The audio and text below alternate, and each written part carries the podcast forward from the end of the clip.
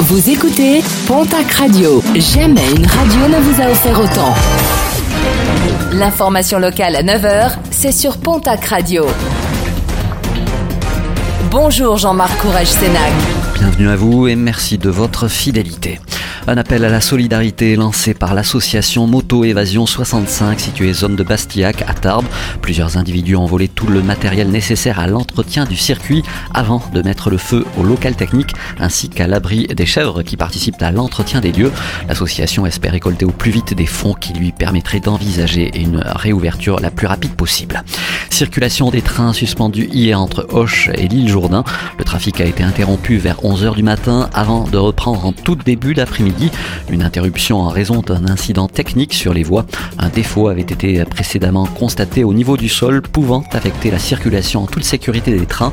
Des bus de substitution ont été mis en place pour permettre aux passagers de poursuivre leur voyage. Avant une nouvelle manifestation nationale programmée le 31 janvier prochain contre le projet de réforme des retraites porté par le gouvernement, l'intersyndicale 65 regroupant CFDT, CFTC, CGC, CGT, FOFSU, UNSA et Solidaire a décidé d'organiser toute cette semaine des distributions de tracts pour une mobilisation gigantesque. Hier, c'était devant l'usine d'Air Socata de Louay. Par ailleurs, une retraite symbolique au flambeau est programmée ce vendredi à 18h, place Verdun à Tarbes.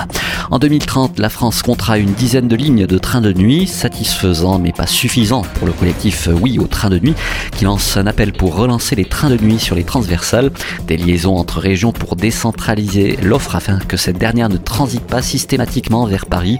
Le collectif demande également la commande de nouvelles rames neuves pour qu'elles puissent se substituer progressivement aux anciennes.